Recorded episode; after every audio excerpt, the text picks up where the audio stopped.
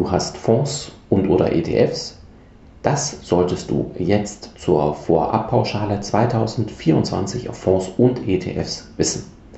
Denn du wirst schon zu Beginn des nächsten Jahres die Vorabpauschale zahlen müssen, beziehungsweise die Bank wird diese bei dir einziehen. Deshalb geht dein Geldkümmerer heute dem eher ja, trockenen, aber ja, den wichtigen Fragen nach. Was ist die Vorabpauschale? Wieso hat das die letzten Jahre zu Recht niemanden wirklich interessiert? Wann wird sie besteuert? Was ist die sogenannte Teilfreistellung? Wie hoch ist der Basiszins für die Vorabpauschale? Und wie kann ich ganz legal die Steuerzahlung vermeiden? Und wir besprechen ein Beispiel, damit du ganz konkret weißt, was das in Euro und in Cent für dich bedeuten wird. Los geht's!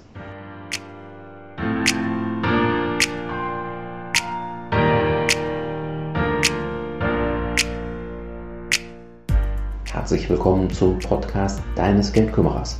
Werde finanzschlau und erfahre, wie du dein Geld clever und entspannt arbeiten schicken kannst, direkt in deine Ohren von und mit Christian Schneider, deinem Finanzschneider und Geldkümmerer.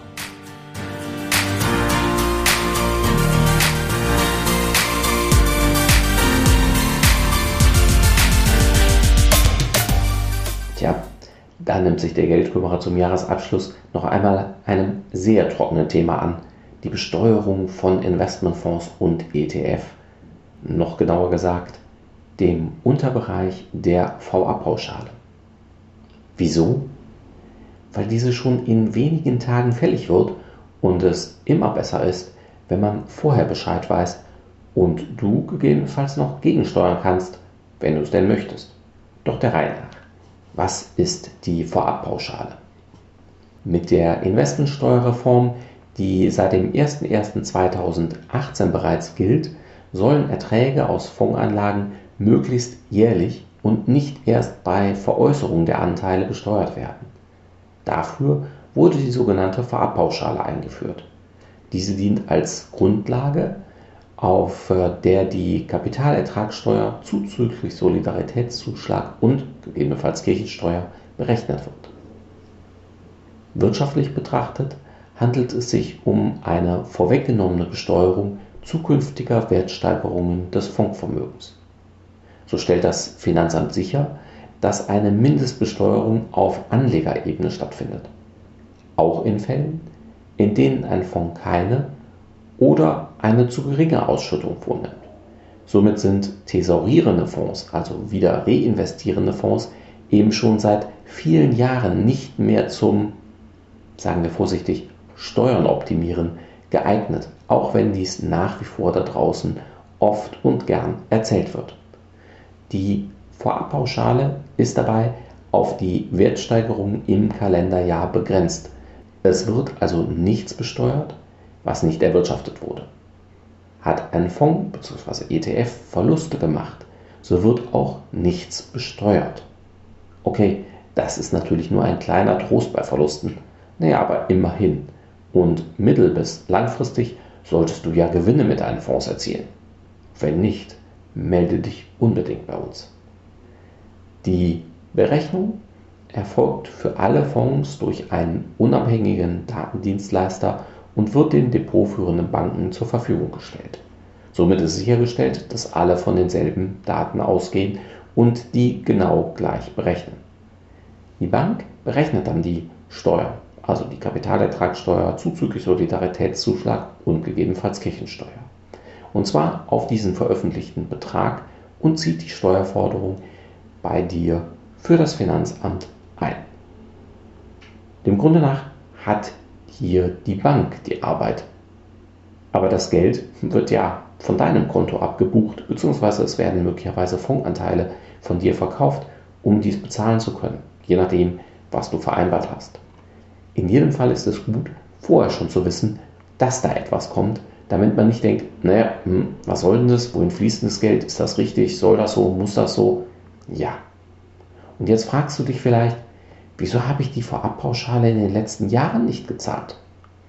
Ja, für 2022 und 2023 mussten Fondsanlegerinnen und Anleger keine Vorpauschale für Erträge aus tesorierenden Fonds ans Finanzamt zahlen.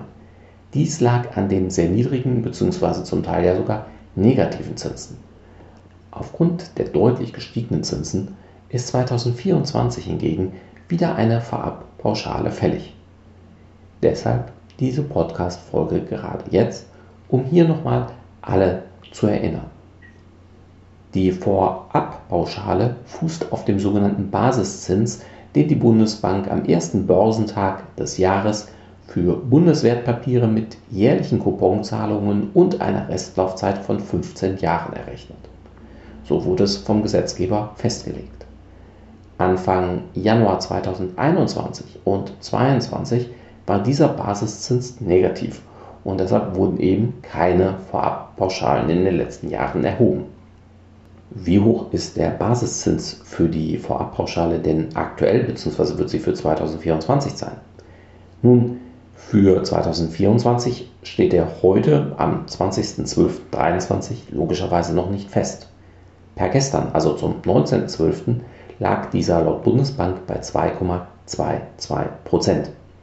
Dies kann uns zumindest schon mal einen ungefähren Anhaltspunkt geben, wo er vielleicht dann in anderthalb Wochen liegen könnte. Die genaue Höhe wissen wir dann logischerweise erst zu Beginn des neuen Jahres. Damit stellt sich oft die Frage, wann wird denn die Vorabpauschale versteuert? Die Vorabpauschale wird Anfang Januar veröffentlicht, dann gilt sie dem Anleger steuerlich gesehen als zugeflossen. Zugeflossen ist aber eher fiktiv gemeint, da der ja eben kein Geld zufließt. Vielmehr wird ja nur so getan und dann wird die Steuer berechnet. Diese wiederum fließt tatsächlich von deinem Konto ab. Dies erledigt deine Bank ganz automatisch für dich. Du musst hier dem Grunde nach nichts tun. Bevor deine Bank die Steuern abführt, verrechnet sie die gegebenenfalls noch mit einem vielleicht vorhandenen Verlustverrechnungstopf, einem hinterlegten Freistellungsauftrag bzw. einer Nicht-Veranlagungsbescheinigung. Wichtig, alle Vorabpauschalen, die während der Haltedauer des Fonds angesetzt wurden, werden auf den Verkaufserlös in voller Höhe angerechnet. Diese Erträge musst du als Anleger somit also kein zweites Mal versteuern. Ja, immerhin. Je nach Fonds bzw. ETF musst du auch gar nicht alles versteuern, denn es gibt die sogenannte Teilfreistellung. Doch was genau ist jetzt diese Teilfreistellung? Seit 2018 wird bei Publikumsfonds für bestimmte inländische Erträge 15% Körperschaftssteuer auf Fondsebene erhoben und direkt aus dem Fondsvermögen abgeführt. Das heißt, der Fonds selbst bezahlt schon Steuern, ohne dass du das in dem Sinne direkt mitbekommst. Um diese Vorbelastung auf Fondsebene auszugleichen, werden Ausschüttungen des Fonds, die Vorabpauschale sowie Gewinne aus dem Verkauf vom Fondsanteil für den Anleger steuerlich teilweise freigestellt. Daher spricht man von Teilfreistellung. Das ist grundsätzlich zu begrüßen, dass du dann eben nicht auf alles nochmal Steuern zahlen musst, sondern nur auf einen Teil. Die Teilfreistellung ist übrigens abhängig von der Fondskategorie bzw. vom steuerlichen Status auch von dir als Anleger. Für Privatanleger beträgt die Teilfreistellung beispielsweise bei Aktienfonds, das heißt Fonds, die mindestens 51% in Aktien investiert sind, 30%. Bei Mischfonds, die mindestens 25% Aktienanteil haben, aber eben nicht mehr als die 51, ist die Teilfreistellung beträgt die 15%. Bei Immobilienfonds, die mindestens 51% in Immobilien haben oder in Immobiliengesellschaften, beträgt sie 60%. Und bei Immobilienfonds, die einen Anlageschwerpunkt im Ausland haben, sogar 80% Entscheidend für die Teilfreistellung ist somit die Aktien- bzw. Immobilienquote im Fonds. Okay, Vorabpauschale, Basiszins, Teilfreistellung. Doch mit was für Zahlungen muss ich denn jetzt rechnen? Dafür habe ich ein vereinfachtes Beispiel für dich vorbereitet. Nehmen wir an, du bist Privatkunde und hast deinen Fonds nicht in deinem Betriebsvermögen, sondern ganz normal in deinem privaten Depot. Nehmen wir weiter an, du hast einen tesorierenden Aktienfonds oder ETF, das macht da überhaupt gar keinen Unterschied. Und dieser sei jetzt zum Jahresende 10.500 Euro wert und zu Beginn des Jahres war er 10.000 Euro wert. Somit hast du 500 Euro, nämlich die Differenz dazwischen bzw. 5% Gewinn erzielt. Gehen wir weiter davon aus, dass du den Fonds weder verkauft noch Ausschüttungen in diesem Jahr erhalten hast. Jetzt wird der sogenannte Basisertrag ermittelt. Das ist der Wert zu Jahresbeginn, also die 10.000 Euro, mal dem Basiszinssatz. Nehmen wir hier die beispielhaften 2,22% von gestern an, die ich eben erwähnt habe, mal dem vom Gesetzgeber festgelegten Satz von 70 Prozent. Der bleibt übrigens immer gleich. Also berechnen wir 10.000 Euro mal 2,22 Prozent mal 70 Prozent. Das ergibt 155 Euro und 40 Cent. Das ist jetzt der sogenannte Basisertrag. In unserem Beispiel handelt es sich ja jetzt um einen Aktienfonds bzw. ETF und deshalb erfolgt ja jetzt noch die Teilfreistellung, von der ich eben gesprochen habe, und zwar in Höhe von 30 Prozent. Sprich, du musst dir steuerlich gesehen nur 70 Prozent von dem Basisertrag anrechnen lassen. In unserem Beispiel somit 70 Prozent auf die 155 Euro und 40 Cent. Sprich, am Ende 108 Euro und 78 Cent. Im nächsten Schritt wird genau dieser Betrag, also die 108,78 Euro, dann mit deinem Freistellungsauftrag verrechnet oder mit der Kapitalertragssteuer versteuert. Und zwar plus Soli und gegebenenfalls Kirchensteuer. In unserem Beispiel wäre das, wenn kein Freistellungsauftrag erteilt worden wäre oder aber dieser schon vollständig ausgeschöpft ist, 28,69 Euro, gegebenenfalls zuzüglich Kirchensteuer. Diese 28,69 Euro an Steuerzahlung führt die Bank für dich an das Finanzamt ab. Somit entsteht hier keine riesige Zahlung, die du leisten musst, jetzt bei einem Fondsvermögen von 10.000 Euro, aber es fließt Geld von deinem Konto bzw. Depot ab, ohne dass du dafür eben eine Ausschüttung oder ähnliches bekommen hast. Jetzt hatte ich eben in dem Beispiel auch gesagt, naja, das gilt insbesondere für tesorierende Fonds. Wie ist das denn bei ausschüttenden Fonds oder ausschüttenden ETFs? Hast du einen ausschüttenden Fonds oder ETF, dann wird die Ausschüttung aus dem vergangenen Jahr vom Basisbetrag abgezogen. Nehmen wir unser Beispiel von gerade. Hätte der Aktienfonds bzw. ETF 2% seines Wertes zu Beginn des letzten Jahres, also 200 Euro, ausgeschüttet, so läge die Ausschüttung in Höhe von 200 Euro höher als der eben berechnete Basisertrag von 155,40 Euro.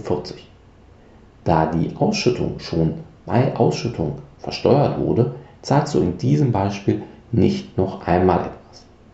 Nur wenn die Ausschüttung des Fonds niedriger gelegen hätte als der Basisertrag, dann würde die Differenz mit der Vorabpauschale entsprechend herangezogen und besteuert.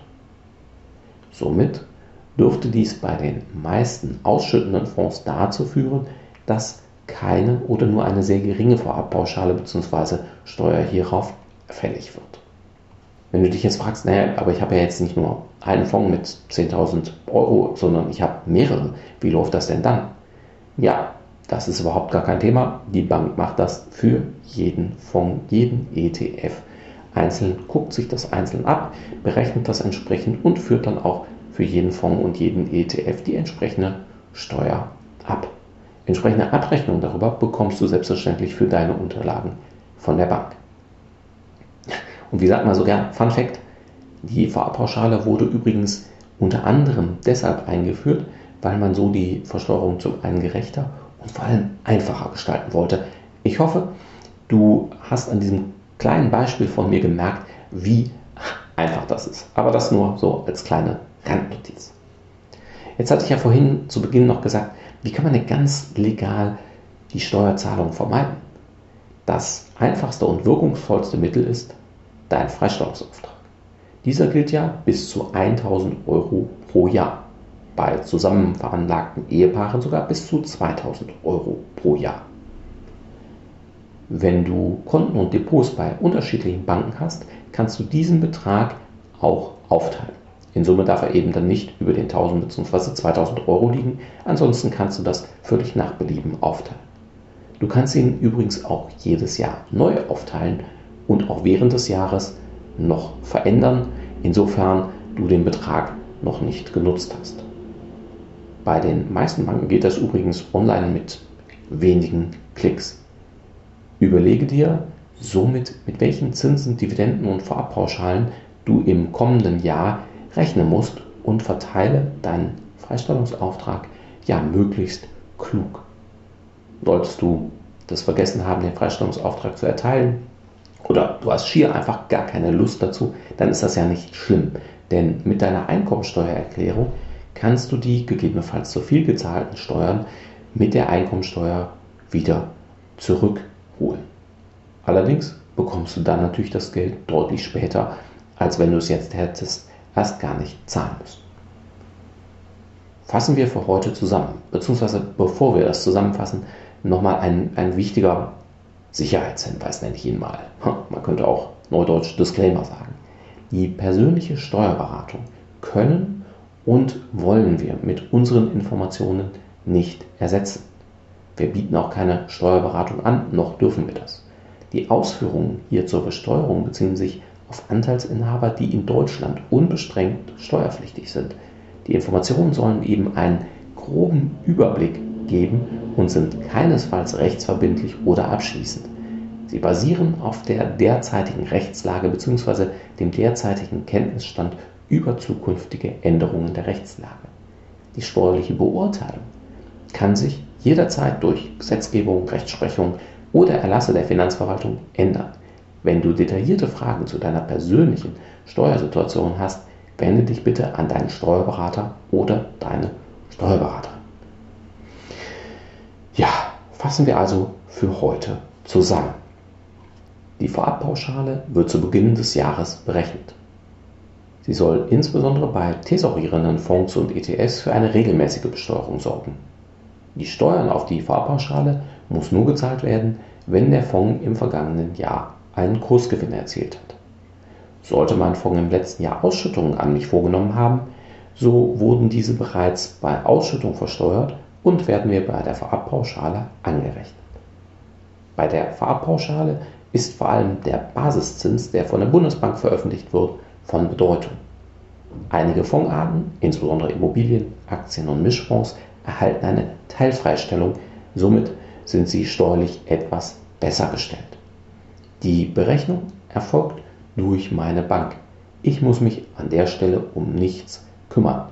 Allerdings sollte ich wissen, dass die Steuerzahlungen von meinem Konto bzw. Depot abgeführt werden. Will ich die Besteuerung vermeiden, sollte ich meinen Freistellungsauftrag überprüfen und gegebenenfalls neu auf meine Banken verteilen. Puh.